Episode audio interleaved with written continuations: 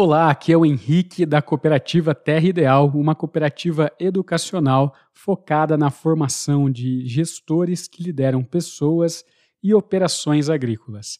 E nós estamos começando o ano e esse é um bom momento para a gente falar sobre planejamento estratégico, algo que pode revolucionar a maneira como a gente gerencia os nossos negócios.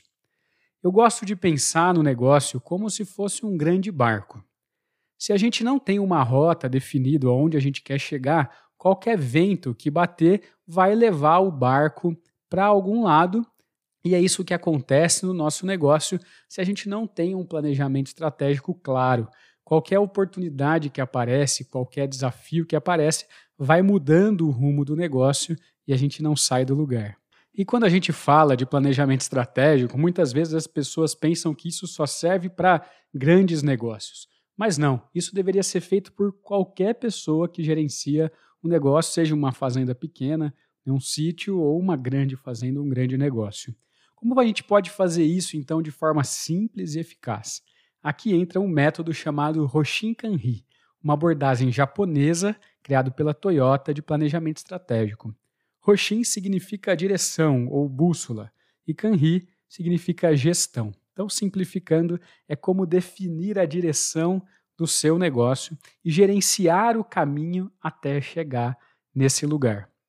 A gente começa com uma visão clara, ou o que a Toyota chama de um norte verdadeiro.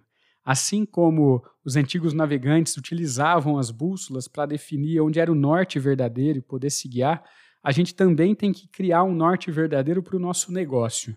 Esse norte é onde a gente quer chegar daqui 10, 15 anos. Uma visão, mesmo que não tão clara, mas é um, um norte, né? É uma, um lugar onde a gente deseja chegar no futuro.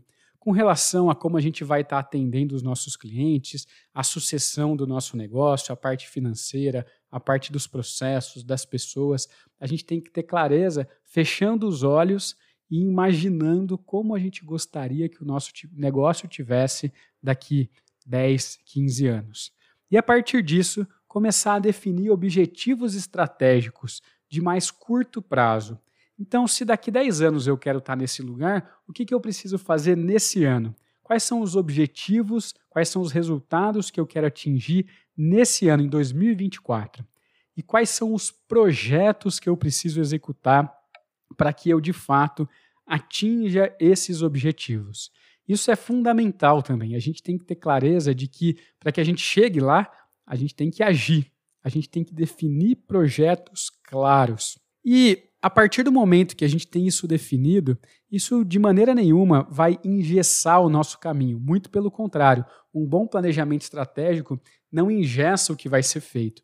Na verdade, ele dá uma base para que a gente possa tomar decisões e realizar mudanças com segurança a cada oportunidade que aparecer dentro do seu negócio nesse próximo ano, em 2024, você vai saber como definir se você deve ou não aproveitar essas oportunidades e qual a melhor maneira de aproveitar essa oportunidade para que de fato você chegue aonde você quer chegar, lá na sua visão, no seu norte verdadeiro. Então o caminho pode mudar esteja pronto para ajustar os seus planos conforme as condições de mercado, tecnologia e outros fatores. O Roshin Kanri ele é feito para ser dinâmico, assim como a agricultura precisa ser dinâmica. Por isso, a gente deve revisar regularmente o nosso planejamento estratégico. E o Roshin Kanri pode parecer algo novo, mas a Toyota tem desenvolvido isso já há muitos anos, desde a década de 60. E a essência do Roshin Kanri é tão antiga quanto a agricultura. É planejar, executar, revisar, ajustar a partir daquilo que a gente aprendeu com o que nós executamos e continuar melhorando. Use então essa lógica para guiar a sua fazenda rumo ao sucesso. Obrigado, até a próxima e lembre-se: uma boa colheita começa com um bom planejamento.